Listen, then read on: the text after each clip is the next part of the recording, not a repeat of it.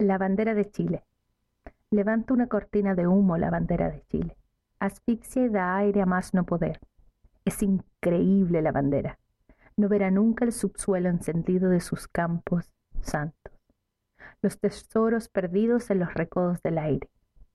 Los entierros marinos que son joya. Veremos la cordillera maravillosa sumiéndose en la penumbra. Ficticia ríe la bandera de Chile.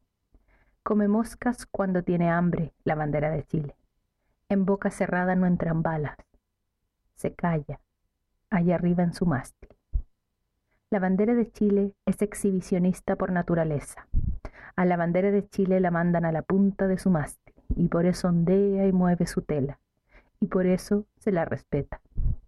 A la bandera de Chile la tiren por la ventana, la ponen para lágrimas en televisión clavada en la parte más alta de un Empire Chilean, en el mástil centro del Estadio Nacional. Pasa un orfeón, pasa un escalón, dos, tres, cuatro.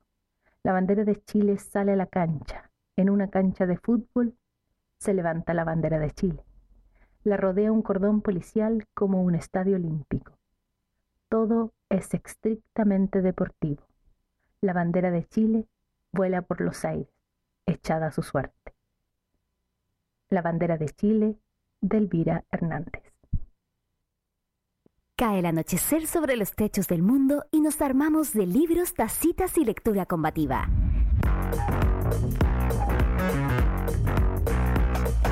Encendemos el neón para abrir un día más la biblioteca de noche.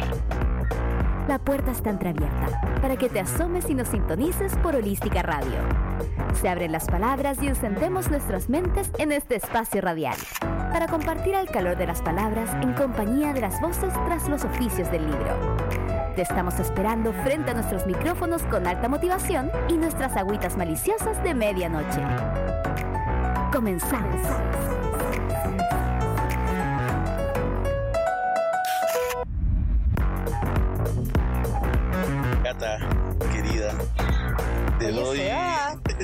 nuestra música. Sí, nuestra música. Está, está demasiado buena. Está increíble. Hay Está que como hacer para tomar un una, avión. sí, la hay que playlist. hacer una, una fiestita igual. Oye, si yo contar contexto, estoy, si escuchan algún ruido, estoy en un aeropuerto. Ah, en un, aer- estoy en el aeropuerto de, de, de Santiago. Eh, me toca viajar en breve, así que mm, Cata se queda más a cargo del cierre del programa. Eh, agradecemos a todas las personas que se suman, se sumarán, nos escucharán en el futuro en este programa, en este capítulo especial que se llama Justicias de Sangre. Eh, Oye, está, está, fuerte, está fuerte el título. Mira, Está- ahí para hacer, sí, para hacer un día post elecciones y de sí, pensé lo, pasar, Seba, no, no, te, te pusiste rudo. Dijiste, listo, nos no, vengamos. Y además dije la bandera de Chile al principio, de la Elvira. Sí. Sí, sí, Mira, sí. el contexto No, va, parece estar- va a estar que intenso, va a estar intenso el capítulo. iba a estar intenso. Oye, Cata, y bueno, tenemos a un invitado antes de irnos a, a este momento, ¿cierto? Quiero eh, saludarte, que me cuentes cómo estás, cómo te fue en tu viaje brevemente, y pasamos los datos de nuestra radio, nuestro número y esas cosas. Dale, Cata. Ah, yo, que cuente yo de mi, de mi Brevemente, sí. ¿Tú estuviste en dos Ah, lugares? ya, perfecto. ¿Te fue bien? ¿Sí? ¿No? ¿Se Estoy- recomienda? Un poco, ah, creo, no sé. No sé por qué No, salió. no, ¿me ves bien? Me veo bien. Ya, no, no, no, no, no soy yo, soy yo que me, me quedé como un poco pega. Bueno, pero, pero bien, no, estuvieron maravillosos los, los viajes. Eh, claro, porque efectivamente el último programa que hicimos, yo estaba, claro, sí. me iba a ir, fue la despedida, claro. Mira. No, hasta fue, fue intenso mes del libro, abril, eh, ver las ferias, fue, fue lindo, fue, fue emocionante, eh, y co- considerando sobre todo que acá no una feria del libro propiamente tal, de hecho era algo que me preguntaban mucho y yo como no, la verdad es que no, hace años que no hay algo así.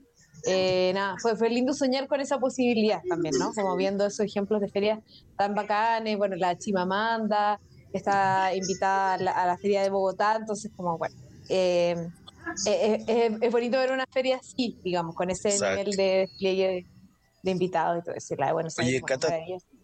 yo creo que más adelante te vamos a pedir un, review de las ferias para que nos contéis más detalle y, recomendaciones para que alguien, si quiere ir, pueda juntar patita para el otro año. ¿Por qué no? Va a ser una opción. Oye, eh, sí, mira, vamos a contar que nuestro número es el mismo número de siempre, de todos los capítulos y de todos los programas de nuestra querida radio, del Piquisniquis, del absurdo mundo de la, la Josefina, de, bueno, este Casarios, que es un programa nuevo, eh, es el más 569-7511-1852. Eh, pueden ahí mandar un audio, escribir, eh, anotarlo, dejarlo registrado para también en el futuro eh, acercarse a nuestros programas. Contarle además que por YouTube transmite esto, ahora se está transmitiendo en vivo, que pueden escribirnos por ahí si quieren, no también por si no nos están escuchando ahí, la opción que les queda es en el futuro o en la página de la radio. Así que luego de esos avisos, Cata, yo creo que damos la bienvenida a quien nos acompaña hoy. Martín, eh, te pedimos que mandes la cortina antes de recibir a nuestro invitado.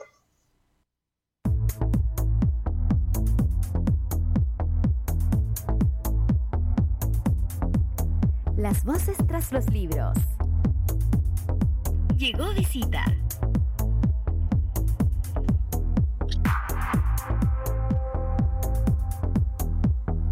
Me, me encanta que nuestro programa es cada vez más una fiesta como una fiesta como entre tecno y alternativa. Me, encanta. Lo que se está convirtiendo en la biblioteca, estoy muy contenta. En la biblioteca de noche pueden pasar esas cosas. Pueden pasar esas eh, cosas. Bueno, y nuestro invitado llegó bailando. Te damos la bienvenida a Martín Sepúlveda. Hola, ¿cómo estás? Hola, gracias por recibirme con baile, con fiesta. Sí, pues Martín además es de la casa, ha estado en conversatorios de biblioteca de noche, que pueden escucharlo también. Pueden encontrarlo no sé dónde, así que no sé. En nuestro Spotify, está en nuestro Spotify. En nuestro Spotify. Pueden encontrarlo. Y ahí está hablando con la Josefina, así que es un buen capítulo, porque también hay una vinculación ahí con nuestra radio. Es muy, muy holístico, sí. Y en ese capítulo hablamos de de elecciones y plebiscitos y cosas y de el oscuro futuro. Esto es como una continuación terrible. La segunda parte. Claro, porque ese fue el, capítulo, o sea, eso lo, lo, ese encuentro lo hicimos justo después del, del plebiscito del rechazo, que ganó el rechazo, ¿no? Sí. ¿Ese fue? Poquito Después sí, uy, ¿por qué no hacemos esto? Bueno, ya en fin, ¿Por qué me hacen esto? Pasa, algo coincide, no, no, no el, como que los fracasos electorales nos reúnen por algún motivo, pero bueno, tal vez nos necesitamos de alguna manera. Sí, mira, puede ser. Bueno, da energía y rabia y también, eh, mira, no voy a decir ideas, porque estuvimos leyendo Los perros perdidos de Martín eh, Sepúlveda editado por Santiago Ander. Así que, bueno, si están en YouTube pueden verlo, si no, pueden ir a verlo, buscarlo en su celular y, bueno, ahora la magia de la tecnología permite eso. Eh, Martín, te queremos dar la bienvenida con nuestra pregunta clásica, nuestra pregunta ritual del programa. Queremos que tú nos cuentes quién eres, a qué te dedicas y cuáles son tus obsesiones actuales. Puedas y quieras contar. Mis obsesiones actuales. Uh, las que sean eh, contables. Pero de noche. eh, aquí puedes contar todo. No, es la biblioteca, pero de noche, entonces se puede. Bueno, entonces yo soy Martín Sepúlveda, eh, escritor de este nuevo libro, Los perros perdidos, escritor también de El Diablo también, también publicado por Santiago Ander, que es el libro porque, por el cual me invitaron la vez pasada. La última vez que nos vimos yo no tenía dos libros. Mm, yo me dedico a escribir guiones, eh, a ser editor de cosas audiovisuales. Eh, me muevo en el mundo de los videos divertidos de Facebook, que esos típicos videos de no creerás lo que hizo este perrito cuando encontró un gato abandonado. A eso me dedico yo. Eh, entre otras cosas. tengo microeditoriales, me dedico a los fanzines, últimamente un poco menos, pero voy retomando. Y mm, ¿a qué más me dedico? A eso me dedico. a escribir en formatos pequeños, a escribir en formatos audiovisuales, a escribir en formato libro. Así que me dedico a escribir, lo cual es algo muy bacán porque pensé que toda la vida queriendo dedicarme a escribir pensé que no lo iba a lograr y ahora puedo decirlo. Me dedico a escribir. Y mis obsesiones. Eh, hoy en día, ¿con qué estoy obsesionado? Bueno, siempre he estado obsesionado con cocinar. Me encanta cocinar, cocino todo el día. De hecho, preparándome para esto estaba cocinando y después de esto voy a seguir cocinando. Mira, esto es uno de los Eh, problemas de que el programa sea online. Si estuviéramos en vivo, podríamos estar comiendo las cosas que prepara Martín. Solo, solo lo, lo es, desliz, solo lo así es. Eh, ¿con qué más estoy obsesionado? Eh, musicalmente estoy obsesionado, no sé si con Terry Hall, que era el vocalista de los Specials, que murió el año pasado. Eh, descubrí hace no tanto tiempo su carrera solista. Estoy escuchando uno de sus discos que se llama Home, tres o cuatro veces al día entero, hace un par de meses. Estoy así como en, en un estado de locura extraña con ese disco. Y obsesionado con, con los libros, como siempre. Estoy, pasé un tiempo que no estaba leyendo mucho y este año como que retomé con todo. Eh, así que la obsesión con los libros, siempre volviendo. Esa, esa creo que son mis obsesiones actuales. Bacán. Oye, qué bueno que eh, hablas de perritos y animales, porque con lo que uno lee, igual, debo decir que es impactante tu, tu libro. Eh, quiero partir diciendo eso. Y mm, creo que no había otra, otra frase que poner que la que dejé de nombre, que era justicias de sangre. Si ahí tú nos contarás si te hace sentido, pero quiero darle Ujú. empezar a Cata para que se lance con la primera pregunta. Ya. Otro bueno, Justicias de Sangre, Seba, fíjate. Eh, me- sí, me, me, me- me- me parece que le toma el libro. Eh, no, mira, antes de entrar así al libro propiamente tal, a mí siempre me gusta un poco ver el recorrido eh, de la persona que finalmente escribió este libro del que vamos a hablar y ver cómo fueron esos inicios en la escritura, ¿cierto? Porque mm, creo que hay orígenes muy diversos y maneras muy distintas de acercarse a las letras. Eh, yo sé, no sé si como porque lo contaste en el conversatorio, pero, pero tú estudiaste literatura también. Y quería saber si eso influyó de alguna manera, si tú entraste ahí porque te gustaba escribir y tenías, como dijiste antes, este, est- esta idea de convertirte en escritor, eh, el formato podía variar. Eh, o sea, ¿cómo fue en el fondo ese, acercamiento? Si venías de antes o si también esa formación lo fue direccionando. Eh, escribir siempre, siempre desde que aprendí a escribir eh, muy chico, siempre fue escribir para escribir historias. Eh, creo que no, no tengo recuerdo de, de mi vida de no haber querido que haya un libro mío en una biblioteca, como que ese era el sueño, como eh, escribir y escribir. Mm. Sí, ¿no? Y, y toda la vida. Eh, igual era chico cuando caché que quería estudiar literatura. Estudié literatura porque quería escribir más, porque quería tener como trazar bacán ese camino. También estudié literatura porque me interesaba poder enseñar. Estudié después pedagogía. Eh, como que me, me gusta la parte de la escritura, pero también me gusta la investigación, me gusta conversar de libros, me gusta enseñar de libros. Eh, sí creo que estudiar literatura eh, fue muy grande para mí porque me llevó a poder escribir más libremente. Eh, como, como ustedes saben que escribo temas terribles, cuando estaba en el colegio como que no sentía tanta libertad de hacerlo, en la universidad encontré que sí podía, pero también estudiando literatura fue donde encontré los fanzines. Eh, fue donde me di cuenta más también de este lado audiovisual, de que quería escribir guiones. O sea, literatura me hizo ver como que, como decía, como este sueño de tener un libro en una repisa eh, dejó de ser el único sueño. Como caché que quería estar escribiendo en otros formatos, que también quería reseñar, que quería hacer guiones para cortometrajes, para largometrajes, quería, como que me interesaba todos los tipos de escritura y a dónde podía llegar. Y creo que también que me empezaron a interesar más los formatos, como, porque para mí siempre fue libro, libro, libro, libro. Y estudiando literatura fue como, uh, pantalla, YouTube, eh, sala de cine, fanzine, folletín, blog, lo que sea, como donde se puede escribir, como eso típico de, como cuando vaya al baño y leí la etiqueta del champú, como en volando algún día voy a empezar a escribir en, en- en botellas de champú para que me lean en los baños públicos, no, en los baños públicos no tienen Como champú. sea, pero que me lean, en el momento que sea, pero que me lean. Claro, ¿no? Y, y, también pasó eso, como que también dejó de tratarse de quiero que me lean, se convirtió en también quiero yo dar espacios, como quiero hacer yo cosas para otras personas, como creo que mm, fue muy bacán, eh, ya que la pregunta era como lo de estudiar literatura, fue muy bacán porque viendo a toda esa gente enseñándome, como teniendo proyectos y gente que decía, no, mira, es que yo tengo un fanzine de poesía, pero que también es un blog multimedia de no sé qué cosa experimental, y era como, oh, como, quiero aprender a hacer todas esas cosas porque igual quiero ser parte de todo eso.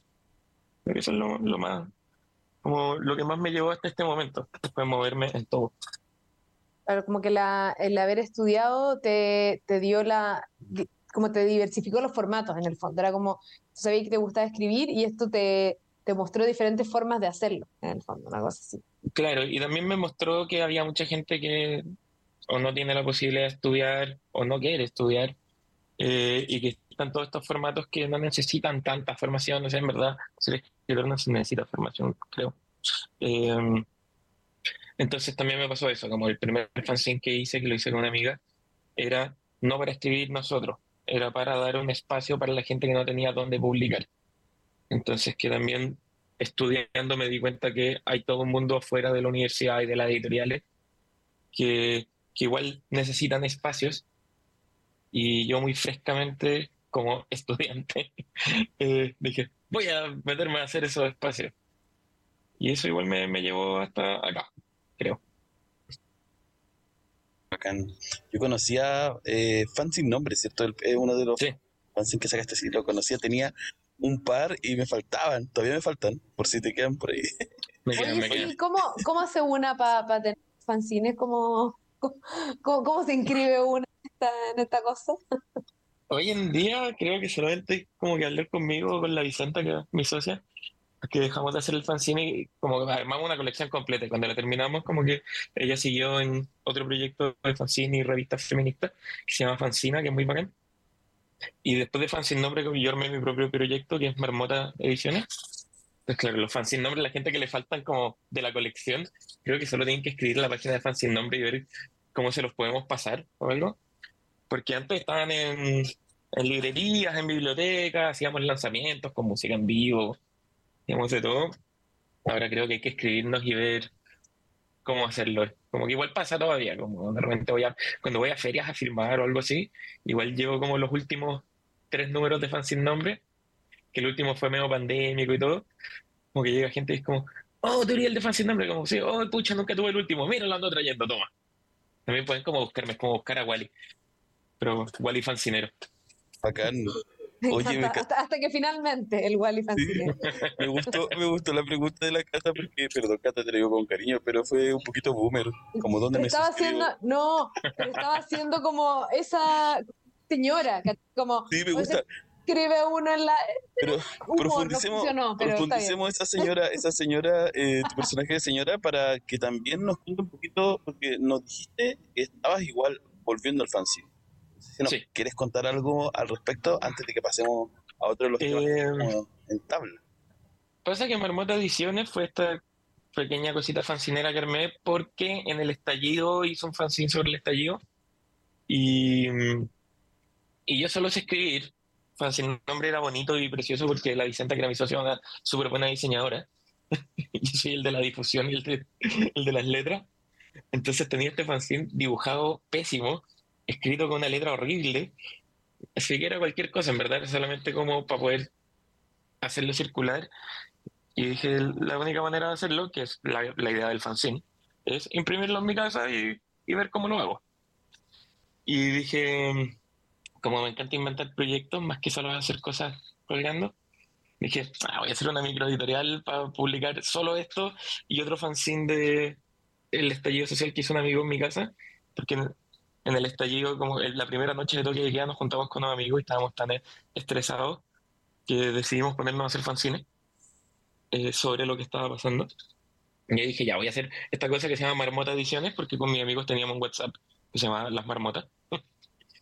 Em, y, y nada, pues después como que tuve otro fanzine que quería hacer y dije, Marmota Ediciones. Y empecé a hacer mis cosas a través de Marmota Ediciones eh, que básicamente Marmota Edición es yo autoeditándome cosas.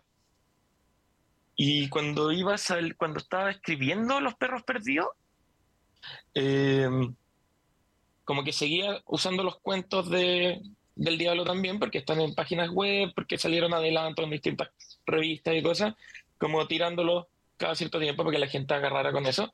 Decía, estoy tratando de hablar de un libro nuevo, que no tiene tanto que ver con el anterior, que sea un poco distinto. Necesito que la gente como que lea lo que estoy escribiendo ahora para que se motiven con este libro. Y dije, Marmota Ediciones. Y tomé uno de los cuentos, le pedí a mi señora que es diseñadora, porque yo no sé hacer nada sin un diseñador, que se sepa, eh, que me ayudara a hacerlo bonito y todo. Y pa, sacamos Entre las Llamas, que es el primer cuento de los perros, en formato fanzine, lo empecé a llevar a las ferias, usted se compra el diablo también y se lleva este fanzine que es como un tráiler del nuevo libro. Y ahora voy a hacer otro de, un cuento del diablo que lo voy a recuperar y ya fue fanzine en tres ediciones distintas, voy a hacer otra, eh, porque me gusta ese cuento. Y, y claro, como que volver a hacer eso, porque yo ese fanzine lo hice cosido a mano y numerado, con un timbrecito, como con esas cosas delicadas que uno le puede hacer algo como un fanzine. Muy, muy artesanal, en el fondo. Sí, y, y, como que estar en ese momento que igual estaba estresado, el lanzamiento del libro, pa, pa, pa, estaban pasando otras cosas, y tener que sentarme tres horas a coser papel y cortar y guillotinar y todo, era como cerrar el escritor y abrir solamente trabajo manual. Entonces ahora como que estoy en eso de que quiero volver a hacer más periódicamente como este trabajo manual. Eh, porque igual me, a pesar de que soy muy feliz escribiendo y muy feliz publicando mi libro y todo, echo harto de menos como la parte eh, casera, amateur del asunto de soy yo con una aguja tratando de coser papel, tampoco lo sé hacer bien. Se, después me quedan los bordes mal, se me corre la tinta, es como, oh, qué lindo es esto. el plan es volver a hacerlo y no, no hacerlo una vez al año cuando necesito que salga un cuento, como volver de verdad a hacerlo.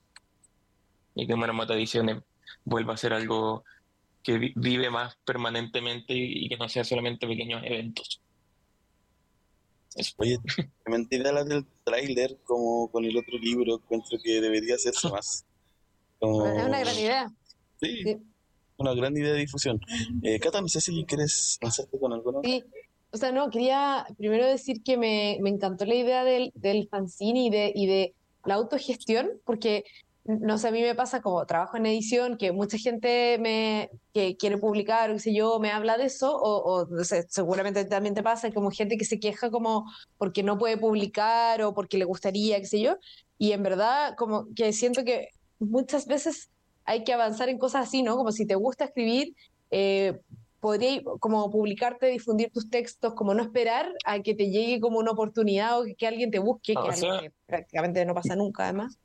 Yo cuando escribí El Diablo, el que fue el 2016, tienes que pensar que ese libro yo lo escribí el 2016 y lo publiqué el 2021, que es lo que me demoré en que una editorial quisiera publicarlo así como estaba. O sea, con edición de texto, pero así como estaba con la violencia y el gore. Em, y en ese tiempo me hice fanzines, pues me saqué cuentos de ese, saqué dos de los cuentos en formato fanzine.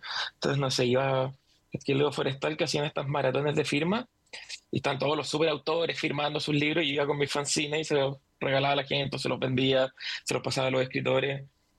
Y, y iba ahí que le raja, así como, hola, aquí estoy yo también en esta maratón de firmas con mi fanzine. Y pasa que igual yo todavía no había publicado El Diablo y toda esa gente con la que me he vinculado, que iba a ferias y todo, me dijo, oye, Martín, escritor, y tiene unos cuentos bacanes. Y él me decía, oye, ¿y cómo se llama tu libro? No, no tengo un libro. Ay, ¿cómo saben que como un esqueleto? Porque ando con mis fanzines, toma, léelo tú y ve si te gusta. ando con mis fanzines bajo el brazo, básicamente. Claro, entonces cuando publiqué mi primer libro fue como bacán, publica el primer libro, wow, pero no era la primera vez que tenía algo impreso que la gente estaba leyendo.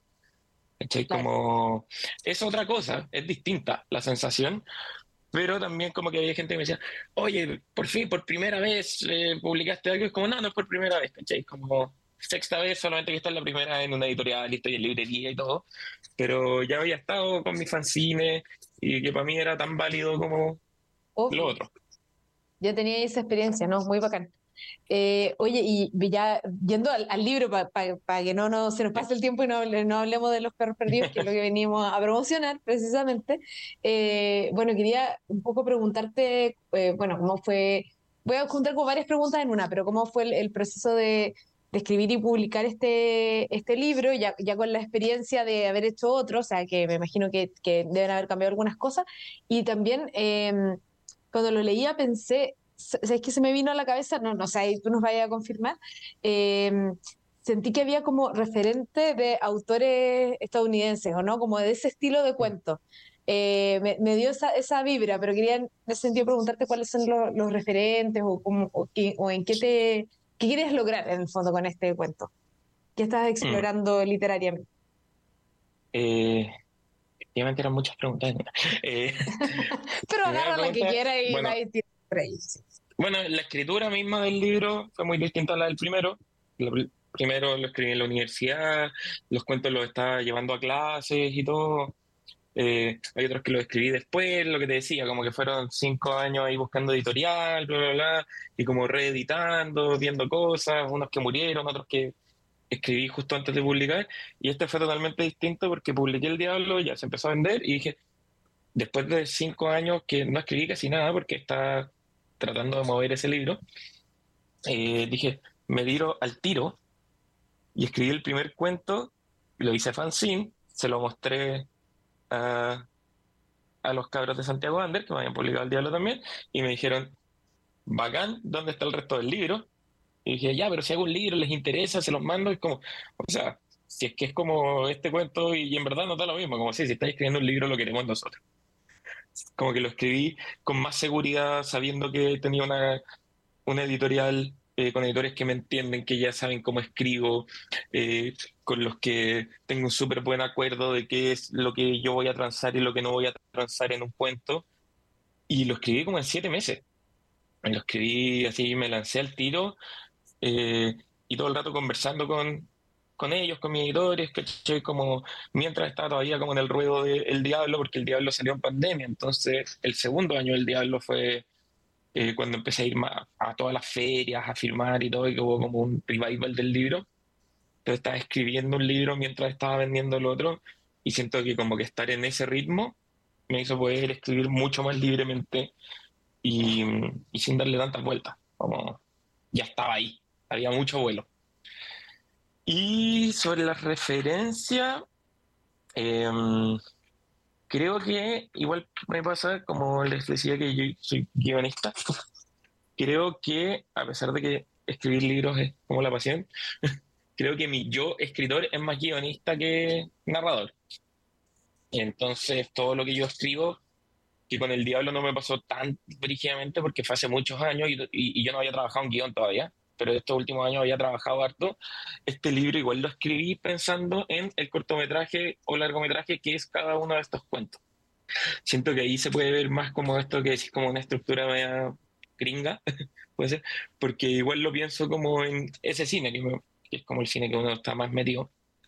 Eh, entonces sí, creo que escribir audiovisualmente lleva como a ese tipo de escritor como que Calvert, Chiver, todo eso, como que son cuentos que son muy visuales, que es una historia ahí que está, pero que uno ve la pantalla. Eh, siento que eso tiene mucho que ver y también que, bueno, el libro, ambos libros, cada uno tiene su propia playlist, que no es como música que está hecha para escuchar cuando uno lo está leyendo, sino que es la música que yo usé para escribir cada cuento. Porque en general cuando empiezo a escribir un cuento, antes de empezar a escribir, cuando tengo la idea, primero busco cuál es la canción que tiene el ritmo y, como el aura que estoy buscando para ese cuento. Y esa canción yo la escucho en loop hasta el infinito, hasta que termino de escribir el cuento. Entonces, entre la parte audiovisual y que toda la música que use es eh, anglo, eh, siento que ahí como, claro, puede ser un, poco gringo, pero, pero tiene que ver con eso, como más con lo audiovisual, con la música, con mi idea de, del cine, del cortometraje, que con referentes literarios. Sí, ya, perfecto. Le, le, entonces ahí en mi, en mi apreciación. Sí, sí. Oye, justo, pero justo pasó acá algo que está sonando así como ya. Bueno, pero mientras, Me encantó. suena esa emergencia, eh, yo muy tranquilamente eh, quería mm, acotar que me parece muy interesante las dos cosas que ha contado Martín clave, yo creo, de la escritura, que es como eh, autopublicarse en chiquitito, o sea, de un, de un trozo de, de algo más grande para difundirlo. Y la segunda es eh, ponerse música para ganar el ritmo. Creo que ese ritmo que te entrega la música debe ser clave. Y para no que no sigan escuchando este tipo, voy a hacer la pregunta. y me gustaría saber eh, cómo, eh, cómo llegas a estas temáticas sobre crueldad, violencia, si aparecen, si es deliberado, responde a temas que te gusta escribir. Oye, esto aumentó el sonido, así que ya, dale nomás, Martín. Eh, Igual le, da- le da un, un- un aura también a, a- Sí, a la conversación. y es como que tú tienes que responder Martín, rápido. Sí, está todo planeado. Eh, la violencia, bueno, eh, viene siempre, no sé, que mm, creo que siempre toda la vida he apuntado a, a mirar a lo terrible y a lo morboso. Eh, hay varios de los cuentos, de los primeros cuentos que los escribí como en terapia porque eh, como situaciones de violencia en la infancia, como que eran me- medias, medias rudas, me puse a escribir de eso, pero en verdad como que a pesar de que partió como algo semi-terapéutico, creo que igual hubo siempre un interés por mirar eh, eh, esas cosas terribles. Em, como entre el cine, la literatura, creo que también como niño eh, que era bien chico en los 90, ¿cachai? Y como que después empieza como el internet más morboso y te empiezan a llegar cosas en el colegio, ¿cachai? Como el video prohibido de no sé qué cosa, que me pasaba que mis compañeros era mucho de quiero ver esto, quiero ver esto, quiero ver esto, y a mí no me interesaba mucho, porque encontraba que era como el morbo por el morbo, nunca me ha interesado mucho, que es por lo que tampoco me interesa mucho el cine tan gore, explícito, brígido, como que soy medio malo para eso. Y creo que por eso igual como que me gusta escribir de esa manera, porque siento que el- la violencia, la sangre, el miedo, todo eso, eh, está tan encima de uno todo el rato, pero de una manera que no, no siempre estoy haciendo una generalización, ¿cachai? Pero que eh, está tan burdamente construido sobre uno, entre, entre culturalmente y entre, no sé, como en la vida real, ¿cachai? Como que los portonazos sean el ejemplo de violencia máxima, que las noticias te dan todo el rato, es como, ya, ¿cachai? Como hay, hay, hay cosas más terribles que te pueden pasar con portonazos. Eh, y siento que con el diablo quería hacer como una, que eso sí, sí fue bien a propósito, como una, no, no sé si es la palabra, pero como una reivindicación de el miedo a la violencia. Es como en verdad eh, dar esa sensación, hablar de, de- del terror que es que te pueda pasar algo que a cualquiera le puede pasar. Que como que alguien mata a tu perro, eh, como ese tipo de cosas. También miedos más infantiles, como andar de noche y que ya te aparezca alguien de la nada. Eh, como que siempre se lleva mucho a, o eh, los super gore del cine de terror, gore slasher, o a la seguridad ciudadana, que uno tiene miedo porque el gobierno te falló, bla, bla, bla. Y hacen partidos políticos al respecto. Eh, como que yo igual tenía más ganas de hablar de la sensación del pecho de la persona que le da miedo. Y después con los perros quise hacer lo mismo, pero con el dolor, como con la pérdida, que creo que también pasó lo mismo, como entre el COVID y el estallido, eh, empezó esta cosa como, oye, ¿cachaste que se murió esta persona? Ah, Brigio.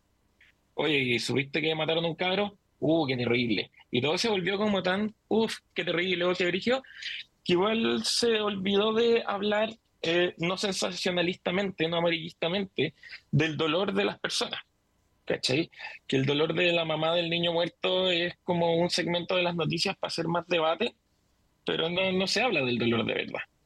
Entonces, con el, el Diablo fue un libro para poder hablar de verdad del miedo a la violencia y los perros fue un libro para poder escribir de verdad del miedo a la pérdida.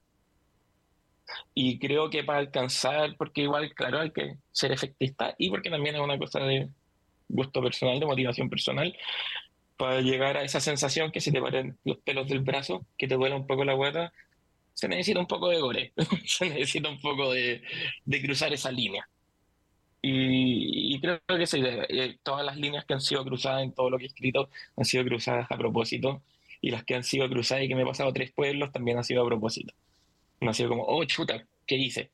Que como, jaja, voy a seguir. Eso creo que... Oye, gracias Martín. Yo antes de darle la palabra a, Cata quiero solo decir que me parece igual interesante. Me acuerdo lo que dijiste en el conversatorio que tuviste con la José que organizamos.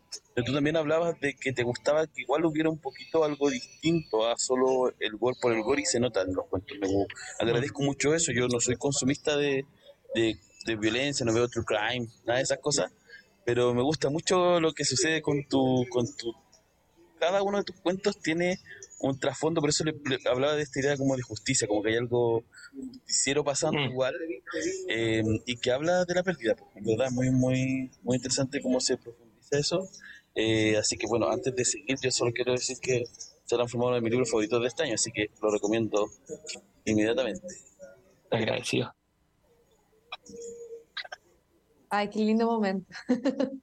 Eh, eh, no, sí, a mí también me, me pasa que, que, encuentro que eso que dijiste fue clave, porque eh, efectivamente como que hay una idea de que, de que el gore o la violencia es banalizar las cosas malas que pasan, y creo que justamente tú haces lo contrario, es como no banalizarlas, sino que darles un, un lugar y una importancia. Así que mm. em, creo que eso también tiene mucho el libro. Y bueno, no, yo, yo en verdad lo que te iba a preguntar era, era, estaba relacionado con eso mismo, como con cómo te llevabas tú con lo, con lo políticamente incorrecto, o, si era algo que te preocupaba, si era algo que decías como voy a hacer justamente lo que es políticamente incorrecto, como voy con todo, o si era algo que de repente decías como chuta, miran a funar, como que creo que todo el mundo eh, estaba ahí. Yo soy muy políticamente incorrecto, siempre me pregunto eso.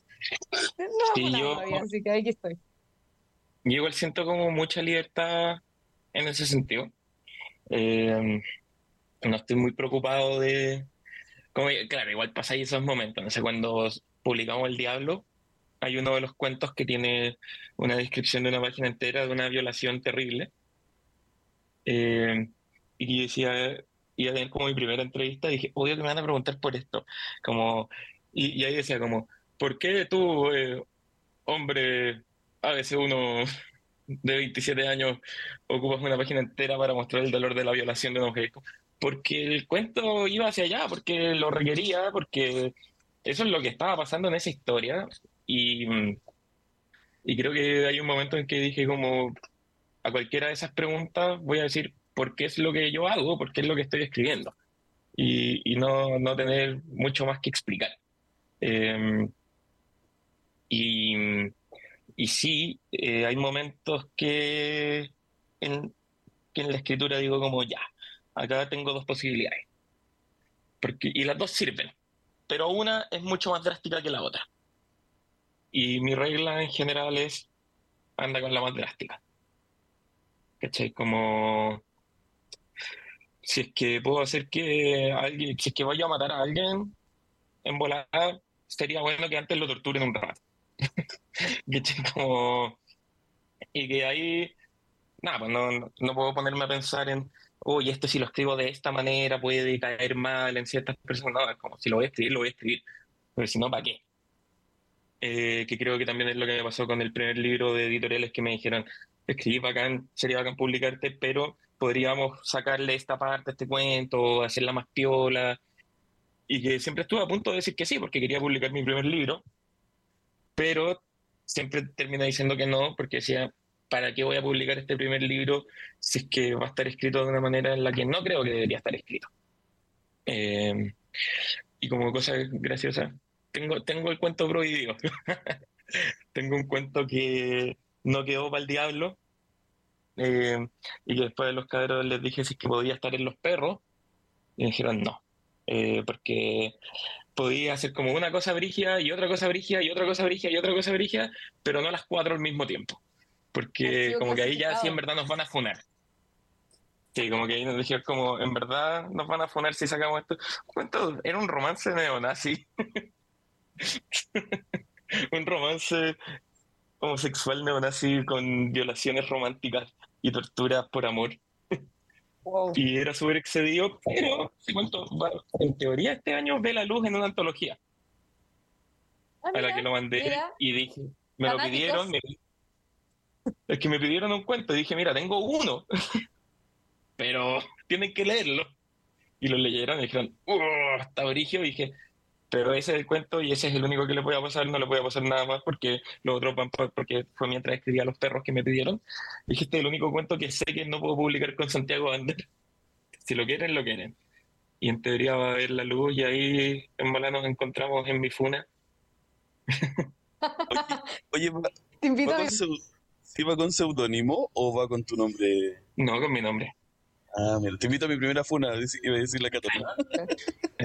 no, seudónimo cubo solamente las pocas veces en mi vida que he escrito poesía. Pero porque escribo muy mal. Necesito un seudónimo. Oye, pero. Hay que ir con todo nomás. Sí, que interesante eh, eso que cuentas veces el, cuento prohibido. Quiero, antes de.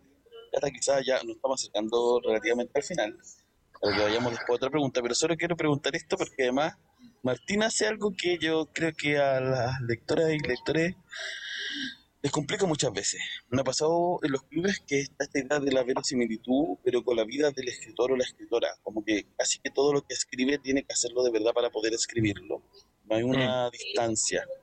Eh, no hay un ejercicio literario como artístico, sino que es como lo hizo y lo cuenta. Eh, y bueno, ha pasado que hay autores y autoras que también han funado por lo que dicen. Entonces, no sé si eh, a ti te pasa eh, por la cabeza eso. Me han llegado comentarios, siempre cuando la gente lee El Diablo, leen Velcro o Eterno Retorno, y dicen, pero el perro, ¿por qué le tiene que pasar algo al perro? ¿Por qué no le puede pasar a las personas? siempre lo dicen como chistosamente, así como, Martín, te odio, pero me han llegado comentarios como más mala onda al respecto, así como, oye, eh, córtala con, con lo de los perros, ¿cachai? Como, qué hola, como, ¿te gusta torturar perros? ¿Te, te, caen mal los perros? Como hay gente que me pregunta por qué odio a los perros. Y, hay gente que se va en lo literal, así como. Sí, pues yo amo a los perros, tengo tatuado a mi perro. eh, amo demasiado a los perros, entonces, claro, para mí lo de hacerle daño a los perros en los libros es lo que les decía que de repente para crear el efecto hay que hacer algo origen y la gente reacciona peor a que a un animal le pase algo que a una persona le pase algo. Em, y sí, ese, ese comentario me ha llegado y, mm, y no, en verdad no me preocupa mucho que alguien diga como, uh, este tipo es un potencial psicópata. Lo hablábamos con la José justo en, en la última vez que estuvimos en, en este programa. Decimos, nosotros, la gente podría decir que somos unos sociópatas, pero como publicamos libros somos escritores. Esa es la línea entre un sociópata y un artista. Tener un producto. La sublimación, ¿no? Como claro. De Freud. Entonces, no, por el momento me preocupa. Lo de los animales es como lo más cerca que he llegado a lo que tú decís. Como que me hayan, que haya gente que genuinamente cree que yo tengo como algo contra los perros. Y que siempre trato en todas las entrevistas que doy como decir, yo amo los perros, porfa, como que no vengan y me quiten a mi perro, como porque creen que lo estoy torturando como em, el 3% de lo que de repente de estos libros son para fundaciones de Brasil. Sí. Como comprometiéndose más para. auspiciado por Pedigrí. Estaría buenísimo. Al final ahí, una nota. Sí. Pero eso no, no tengo mucho más preocupación. Seba, ¿Estás desmuteable o no? ¿Lo doy yo? Ya. Eh, bueno, Martín, queríamos preguntarte, eh, siempre eh, cerramos con, dos preguntas típicas, pero primero creo que estamos bien de tiempo, así que quería darte la, nada, la, oportunidad de que nos cuentes qué estás escribiendo, qué se viene, o qué se viene con los perros perdidos también, si va a haber algún lanzamiento, una actividad, este es como tu espacio promocional, amigo, uh. aquí con todo. Eh, nada, con los perros estoy todavía en el ruedo de yendo a librerías, yendo a filmar. Eh, ahora viene la parte que creo que yo es la más entretenida del año, que es cuando empiezan las ferias. Eh, voy a estar en la furia otoño, no sé cómo se llama, la lluvia del libro, ya no sé cómo se llama. Voy a estar ahí firmando, estamos viendo si podemos hacer ahí un conversatorio. Eh, en toda esa feria, eh, tratando de organizar también hartas cosas en, en vivo y en persona en librería. A mí lo que más me gusta es poder ir a conversar con la gente, compren o no compren el libro, me gusta conversar. Eh, así que también eso tiene que quedar dicho, que si es que a alguien le interesa conversar conmigo sobre los libros, no es necesario que se compren el libro, todos sabemos que no siempre hay dinero, pueden ir a hablar del libro. Eh, esta semana he estado en visitas a colegio, que ha estado entretenido. Eh, difícil llevar libros como El Diablo y los Perros a colegio. Eh, profesores y apoderados, de repente le digo a gente que voy a colegio y me dice, oye, pero ¿cómo los cabros van a leer lo que tú escribís? Y después llega ahí y los cabros están ahí, te hacen preguntas demasiado inteligentes y bacanas y como, obvio, no, no subiste mí a los escolares, saben mucho más que tú. Em, y con los perros se viene, bueno, viene otro fanzine. Em, estamos trabajando con una amiga directora audiovisual para tratar de hacer un cortometraje con uno de los cuentos que ahí vamos a ir anunciando cuando haya algo más, más listo. Eh, estoy con esa idea igual de entre cuentos de los dos libros tratar de hacer unos cortometrajes. Eh, y estoy escribiendo, sí, estoy, empecé hace poco porque me había metido de nuevo como a, meterme más en el guion, pero salieron una idea y estoy en este momento en, en las primeras patas de los primeros cuentos de un libro nuevo. Que si vienen más cuentos, antes de que esto sea una pregunta la voy a responder. Sí, voy a seguir escribiendo cuentos. No, no viene una novela. Me da lata escribir novelas. Me da mucha lata. eh, cositas. Sí, se vienen más cuentos. Se viene, estoy escribiendo dos libros distintos de cuentos.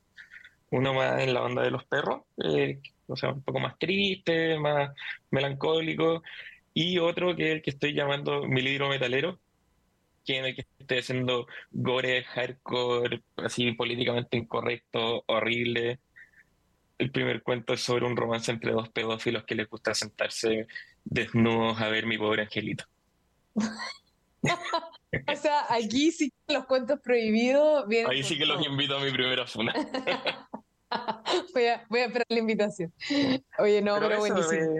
estamos en el ruedo de los perros todavía, firme. Y así que también dejo abierto para librerías, colegios, centros culturales, podcasts, lo que sea. Yo soy de esos tres que dice que sí a todo me encanta ir a cosas.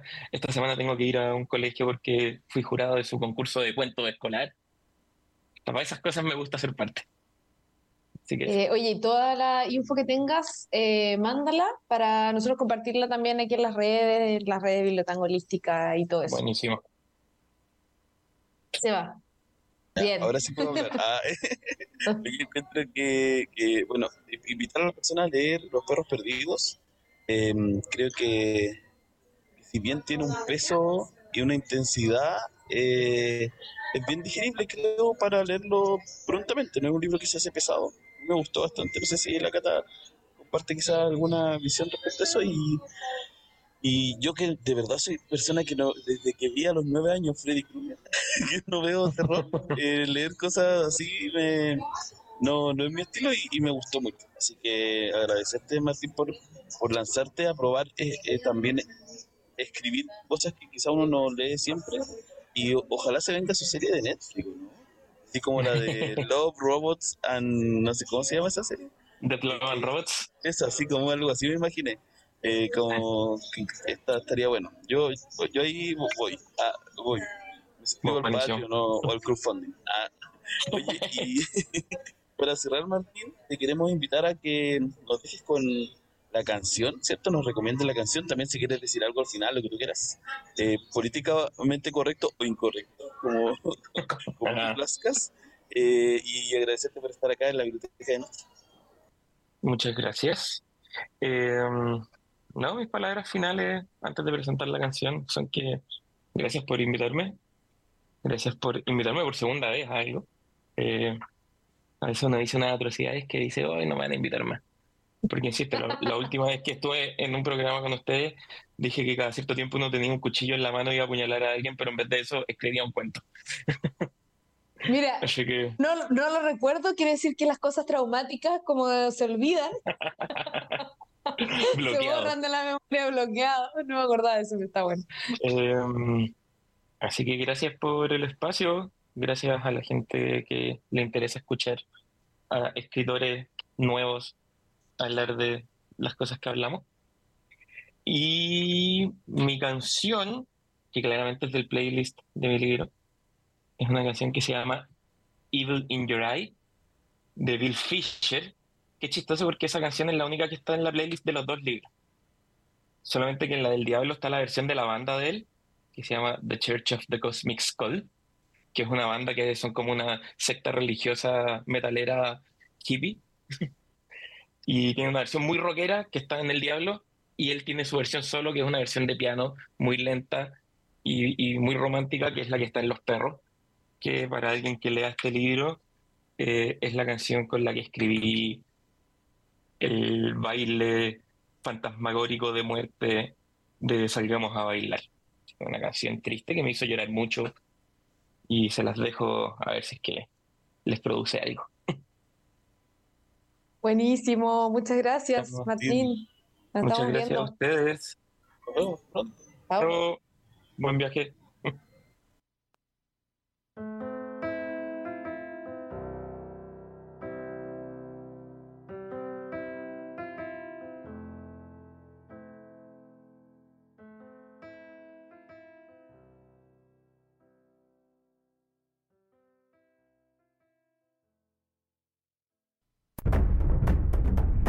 Imperdibles.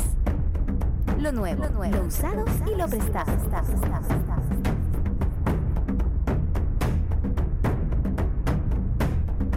que sea como tribal esta cortina, porque además lo que preparé es muy en esa línea, muy de prepararse para lo que viene. Eh, Jota, ¿cómo está ahí? Bien, acá le contaba a la, a la Cata recién, los dos medio resfriados. Auspicia, auspiciando Tapsin ahora. Oye, eh, le mandamos un mensaje ahí a ver si quieren ponerse un platito de Eso, Corresponde. Ya que estamos empezando el otoño.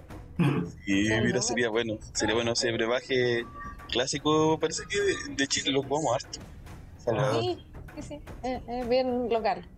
Oigan, chicas, partimos con las recomendaciones primero, porque literal, me tengo que ir en un rato más y tomar un avión. Están así como eh, el último pasajero, Sebastián Santander, por favor. ese, ese, dicho, ay, que va apurado, como que fuera a tomar un avión. Sí. Real. Es real, es real. En este caso, es real. Eh, entonces quiero compartir las recomendaciones que son una reflexión de lo que vivimos ayer, domingo, eh, y por lo mismo me voy a lanzar con ellas. Las voy a, a nombrar raudamente y después me gustaría, y si quieren comentar algo eh, antes de despedirnos, eh, ustedes por supuesto van a seguir con la columna, así que si alguien nos está escuchando por ahí, las personas que nos escuchan ahora, no se vayan, quédense a la columna de J. Bueno, traje primero cómo perder un país, que también lo vi en las historias de, de J recomendado, es Temel Kurán, eh, autora turca, que mm, lo leí por ahí el 2021 y hoy, cosa cada día pasa, que pasa, siento que es más fuerte mensaje.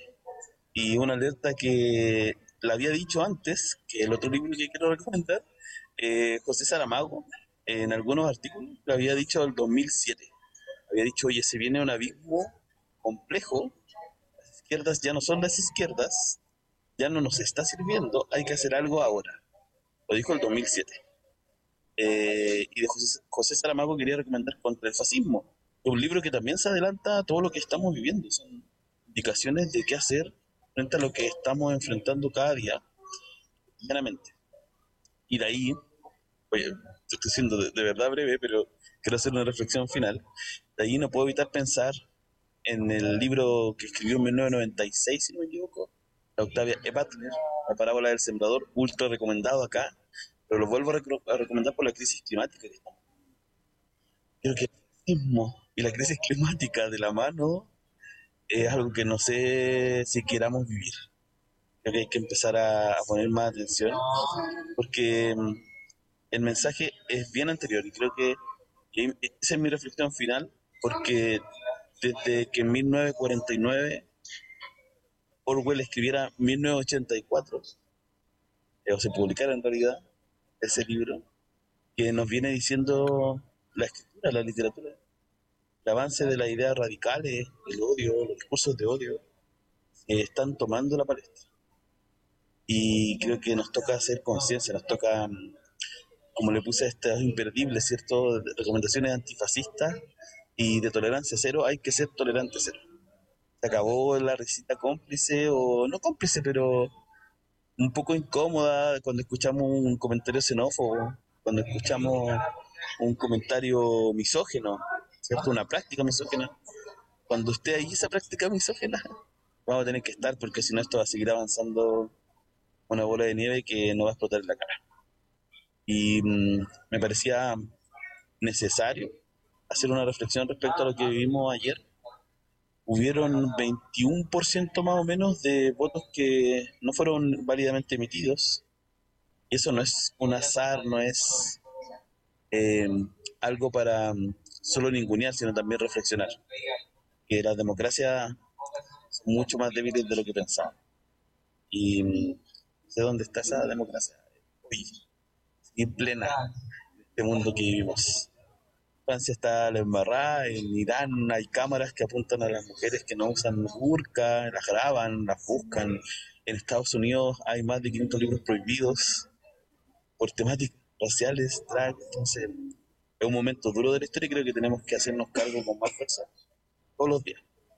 Y mm, quizás mi mensaje no va a llegar tan tan lejos, eh, y tampoco creo que sea como mi mensaje, sino que mm, creo que esta reflexión es compartida, porque lo he conversado con ustedes en alguna instancia, está ahí y toca vernos con más fuerza. Aunque no queramos, que nos delata, aunque también estemos cansados, cansados, vamos a tener que hacerlo.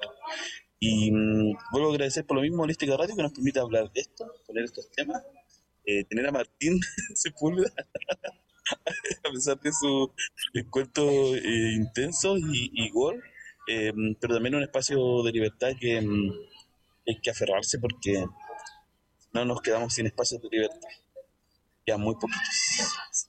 para todas las personas que nos escuchan también ahí al Patreon, apoyar la radio, pero también escuchar la radio, comentar, apañar a, a todos los programas, a, Soy la Mágica, ¿cierto? El consultorio, eh, Amargadas, todas las eh, compañeras que conforman este, este gran holding, ah, este, esta radio hermosa. Así que eso quería compartir, no sé si quieren decir algo antes de que me retire, vayan unos minutitos. Yo ahí quizás sumar el, la recomendación de mm, ese, del libro de ese Mulcurán, ¿cierto? Em, Cómo perder un país. Yo igual lo conocí el 2021, pleno asalto al Capitolio, eh, el ascenso de Trump y, bueno, y el ascenso de la, de la ultraderecha a nivel mundial, ¿cierto? Lo vemos en Italia, los regímenes autárquicos. De, eh, de Turquía, en el caso de ese Mulcurán. Em, y ahí también recomendar eh, otro libro que es de un tinte un poco más eh, analítico, más, más, que propiamente literario, como está muy, muy bien escrito el de cómo, cómo perder un país, eh, que se llama bien parecido, Cómo, puede, cómo mueren las democracias, de Steven Levetsky y Daniel Siblatz. Ya son escritores estadounidenses eh, gringos, pero tienen como un, un, abordaje bien mesurado también de lo que tiene que ver con las votaciones, con la democracia en sí, articulan desde una perspectiva bien crítica que entienden por democracia, escribiendo también desde un país que, que ya sabemos que tiene una democracia bien liberal, que no, no pro garantía de derechos, pero hace un análisis bien, bien interesante. Y el otro, que, mm, otro libro que se llama Voz, de Cristina Balcher, la premisa de este libro es que las mujeres tienen solo 100 palabras al día para hablar. ¿ya? La premisa es potente y creo que, como conveníamos en, el, en un club de lectura que estamos animando con una amiga, eh, las distopías son casi relativas, ¿no? Depende harto del punto de vista. Ojalá que nunca nos acerquemos a algo tan así, pero las metáforas están para acompañarnos de que no lo sean aún. Y este libro es bien interesante, al menos desde la premisa, ¿ya? El desarrollo lo podremos discutir después, pero la premisa es bien interesante. Se llama Voz de Cristina Dalcher. Oye, pero 100 palabras al día yo, yo me andaría pasando, pero altamente, altamente. Pero supongo que se refiere a mujeres en otras realidades eh, bastante más injustas que esta, pero bueno. Mm. Oye, chiquillos, se han sacado muy buenas recomendaciones, está, está buenísimo. Yo el de cómo perder un país lo tengo muy pendiente y creo que no puede tomarnos más, o sea, como después de lo que pasó ayer, es como en, nuestro libro, así que está bueno ahí para compartir las reflexiones. Sí, sí, es verdad. Y la misma línea igual de lo que decía J, creo que lo importante de la literatura hoy, más que nunca, es que nos entrega mundos posibles que no están mm. pasando, que no debieran pasar. Mundos creíbles. Este Exacto. Y, mm. Martín, además, eh, que fue nuestro invitado hoy día, nos cuenta de cosas que quizás son violentas, que hay una, una, una agresividad ahí latente, pero que es una historia, un relato escrito. Y uno puede decir, bueno, no está pasando, pero bueno, tuvo el caso de Maciel hace poco, que fue recién declarado culpable la persona que, que la descuartizó violentamente, la mató. Em, entonces está, está ahí. Y las historias nos tienen que advertir cosas, como se supone que lo debieran haber hecho desde ese consejo de ancianos y ancianas, que parece que dejamos de escuchar hace varios miles de años, porque estamos atrapados en un loop de violencia y y de discursos de odio que está por Bueno, yo creo que seguro lo vamos a pasar.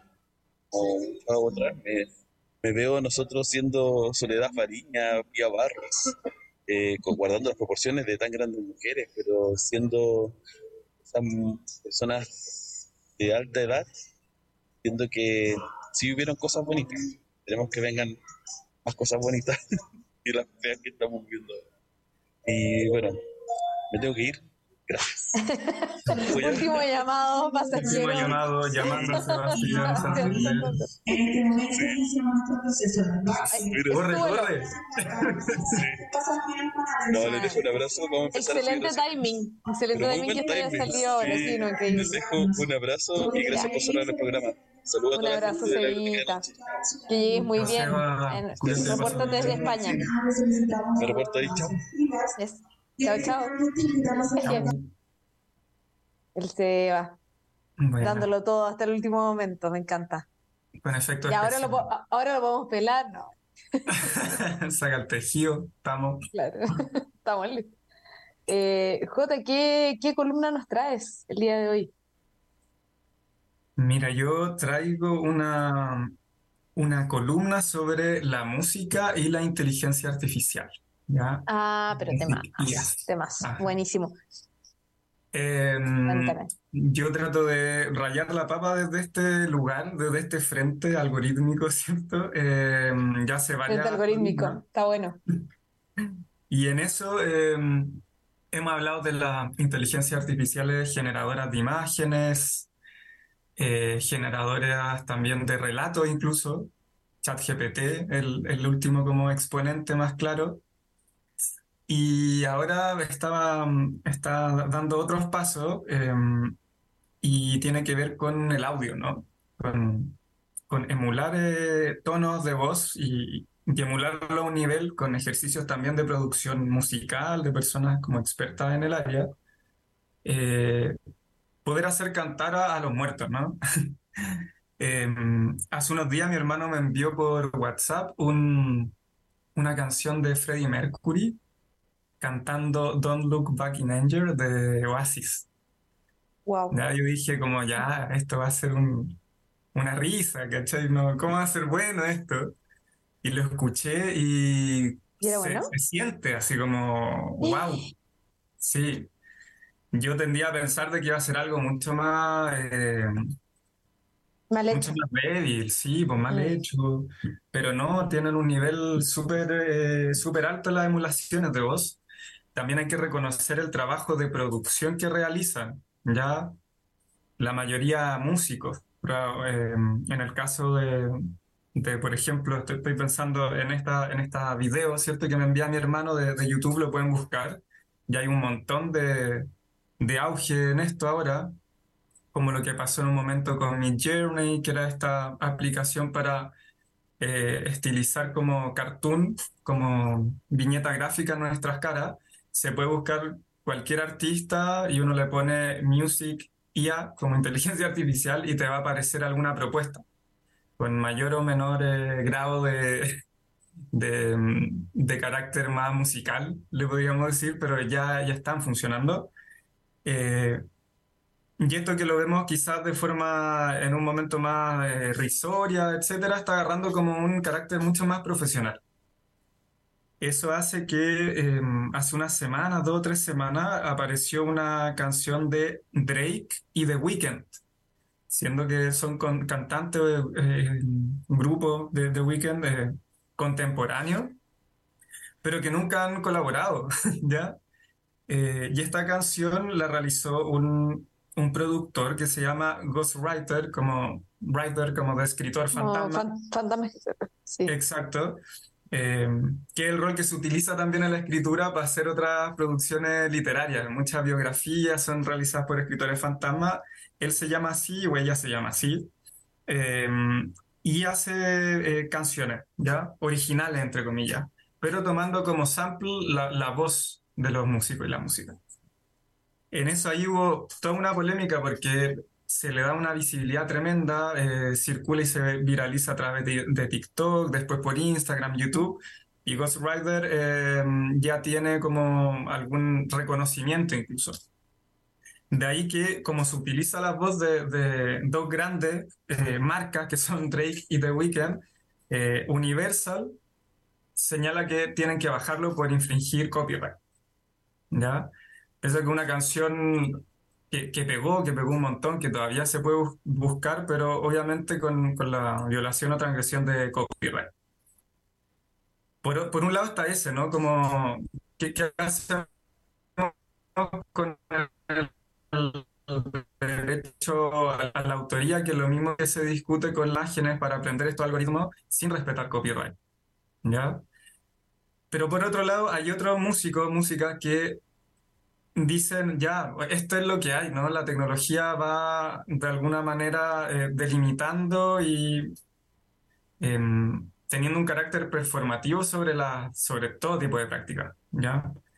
Y en eso, por ejemplo, acá hay otra postura que es la de Grimes. Grimes es esta eh, música que lleva un montón de tiempo, bien cyborg, como toda su sí. estética, lo que hace. Sí, que es la que está con Elon Musk y que tienen sí. a sus hijos con unos nombres rarísimos que dudo que sean legales. Son sí. ellos, ¿no? Sí. Sí, te, creo que tiene un par de hijos con nombre como de contraseña de sí. computadora, así como XFC27, algo así se llama. Sí, sí, no, eh... lo encuentro demasiado perturbador. sí. Bueno, la, propuesta de Grimes es, bueno, ya está la tecnología, eh, quien haga una canción que se viralice, que una canción popular, entre comillas, yo le doy, le cedo el derecho de 50% de lo que se recaude en fondos y obviamente quien produce la voz de, de Grimes, quien el productor, la productora musical, se lleve el otro 50%. Ya eso es como aceptar un poco cómo está, cómo está repartiéndose un poco la, el, esta tecnología, cómo está entrando. Ella igual tiene una postura... Eh, bien transhumanista incluso, ya su idea ahí lo, lo, decía como bien provocativas, como ojalá que los derechos de copyright no terminen, no existan, que pueda uno fusionarse con la máquina, es, es otra propuesta la que tiene.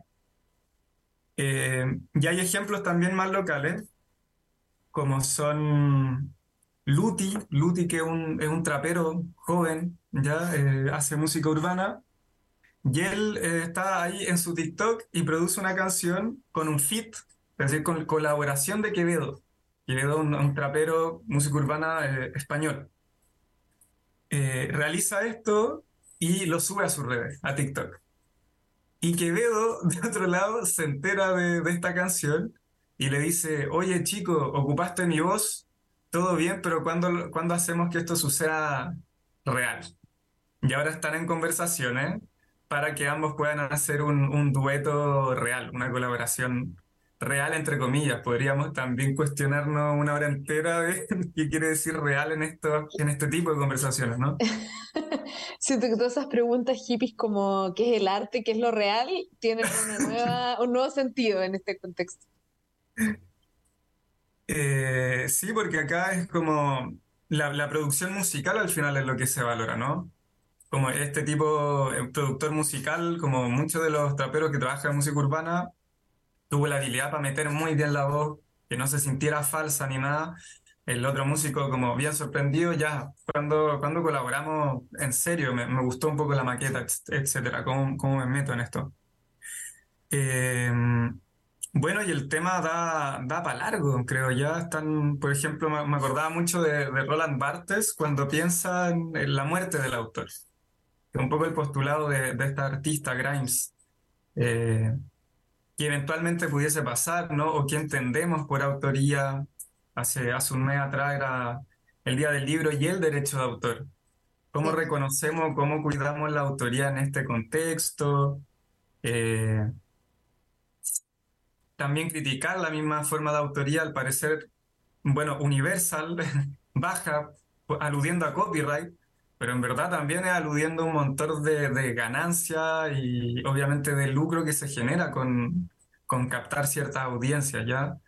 Eh, y bueno, da, da para un montón, para mucho más. Creo que recién está metiéndose, pero otorga como varias, varias preguntas.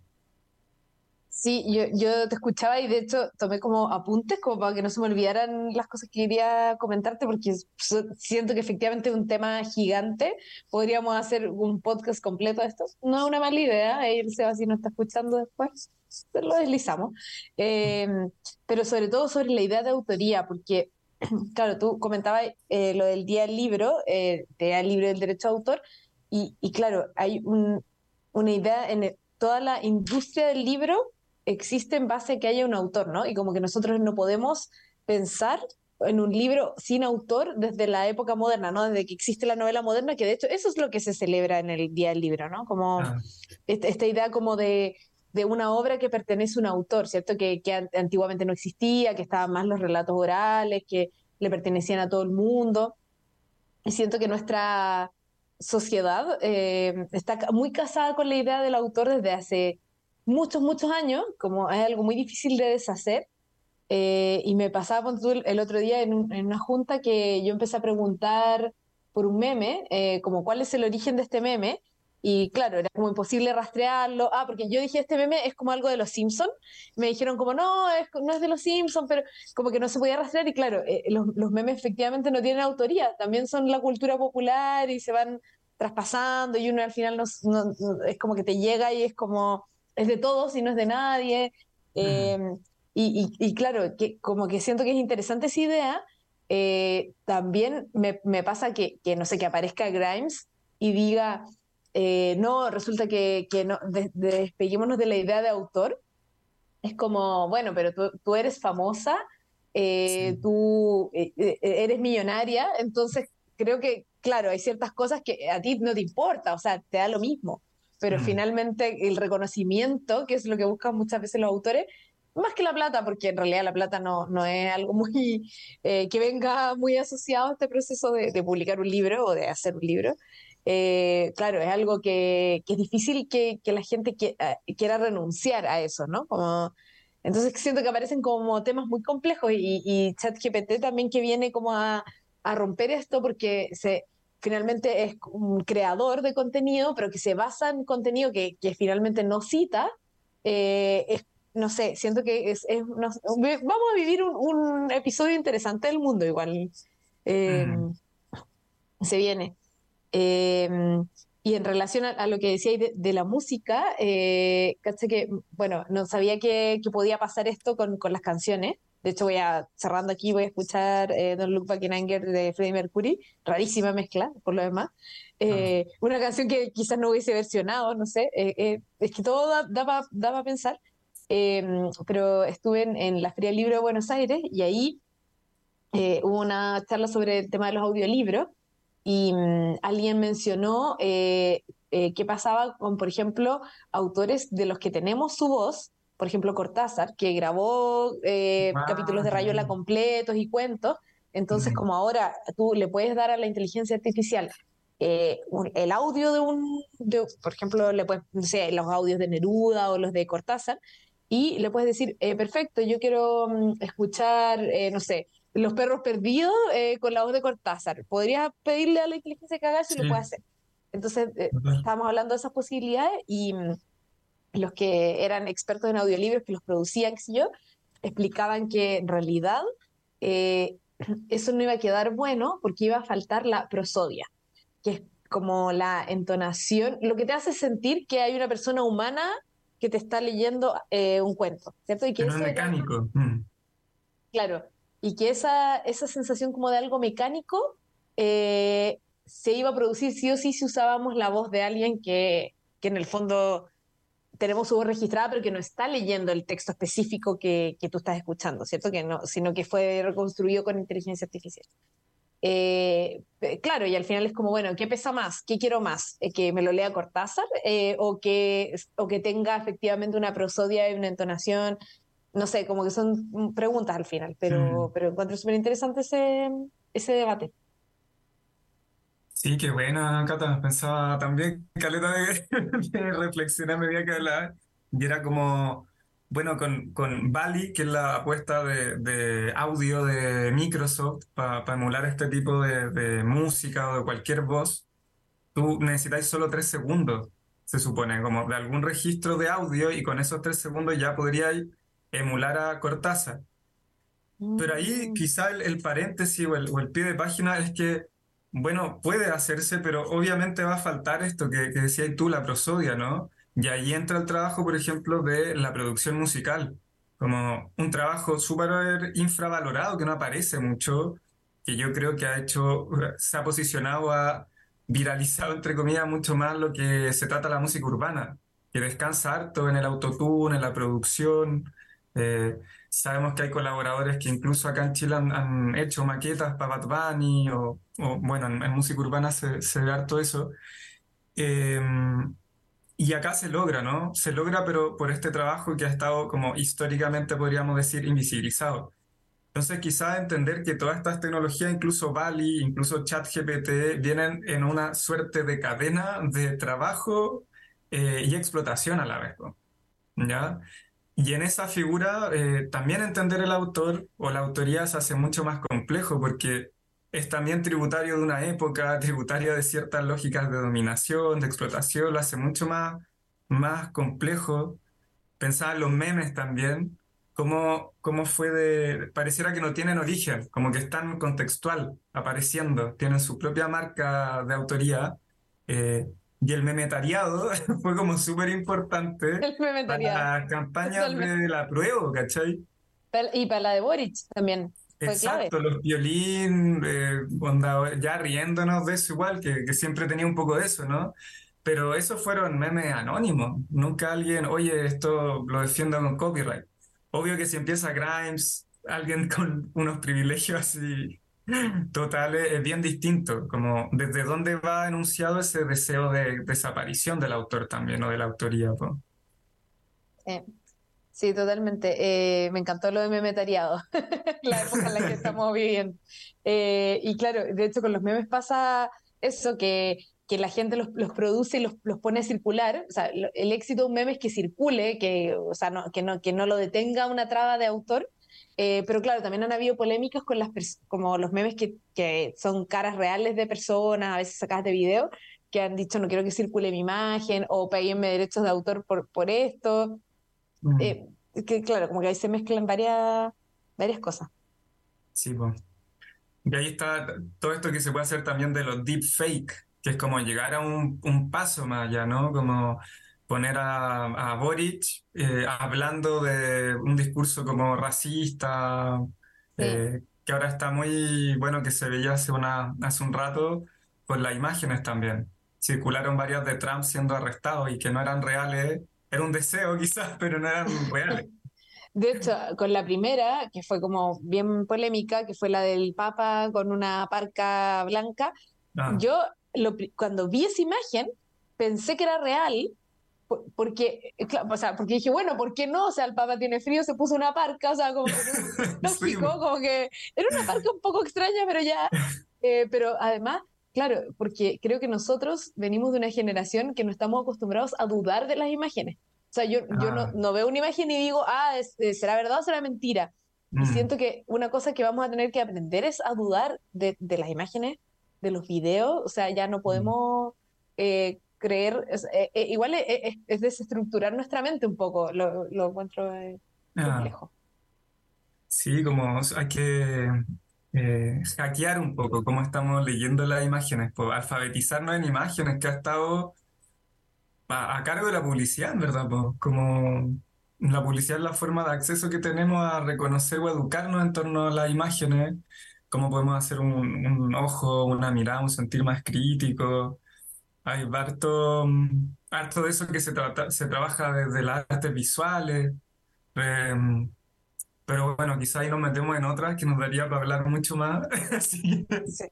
Sí, no, ya, ya estamos en la hora, pero bueno, está muy buena la conversación y decir que estamos en, en alto Black Mirror eh, viviendo. Eh, muchas de las cosas de la serie están ocurriendo, estamos como entre Black Mirror, Years and Years, ahí está, está, la onda.